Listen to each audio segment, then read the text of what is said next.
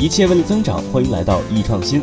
易创新小知识，今天要分享的是贴纸定价法。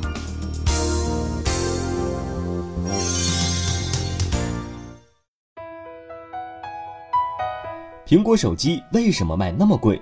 贴纸定价法。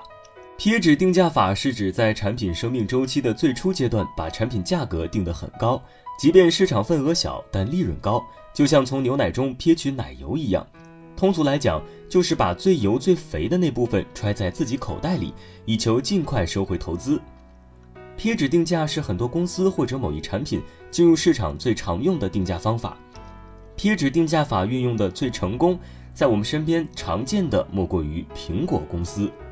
无论是苹果手机还是 iPod，在每次苹果发布新产品的时候，售价都不低，即使对于美国人来说，也属于高价产品。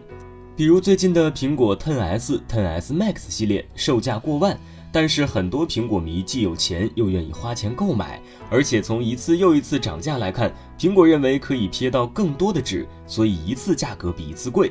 可以想见的是，往后苹果定价只会更高，不会更低。贴纸定价法并不是万金油，它只在一定条件下有意义。首先，产品的质量和形象必须与产品价格一致，有相当一部分的顾客钱多人傻。既有购买力又不在意价格，其次，生产相对少量的产品时成本不能太高。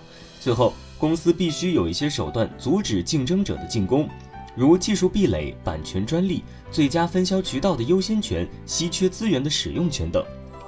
好了，今天就分享到这里，下期见。